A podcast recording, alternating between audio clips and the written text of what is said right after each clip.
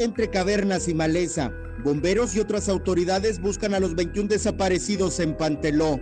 Fuimos eh, convocados a través de una solicitud por parte de, la Secretaría de Gobernación Federal, en donde nos hacen la solicitud para brindar seguridad y asistencia técnica eh, en temas de recuperación o posible búsqueda de, algunas víctimas o algunas situaciones que se dan en el municipio de Panteló.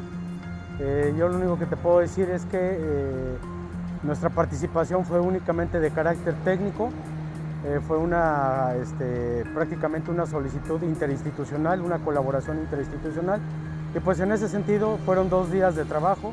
La búsqueda intencionada que se realizó hace unos días fue en atención a la denuncia presentada por familiares de las personas pertenecientes al grupo de resistencia civil denominado Los Machetes, opositores del grupo conocido como Los Herreras y de la Comisión Nacional de Búsqueda. Durante los trabajos fueron localizados dos osamentas humanas que se trasladaron al Servicio Médico Forense de San Cristóbal de las Casas. Pues fueron maniobras prácticamente de, descenso vertical.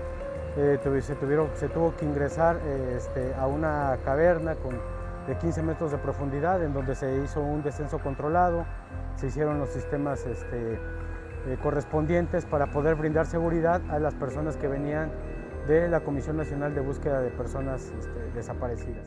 De los hechos tomó parte la Fiscalía General del Estado, quien a través de un comunicado aseguró que hasta el momento no se cuenta con algún tipo de indicio que haga constar que las osamentas se traten de algunos de las 21 personas retenidas en Panteló.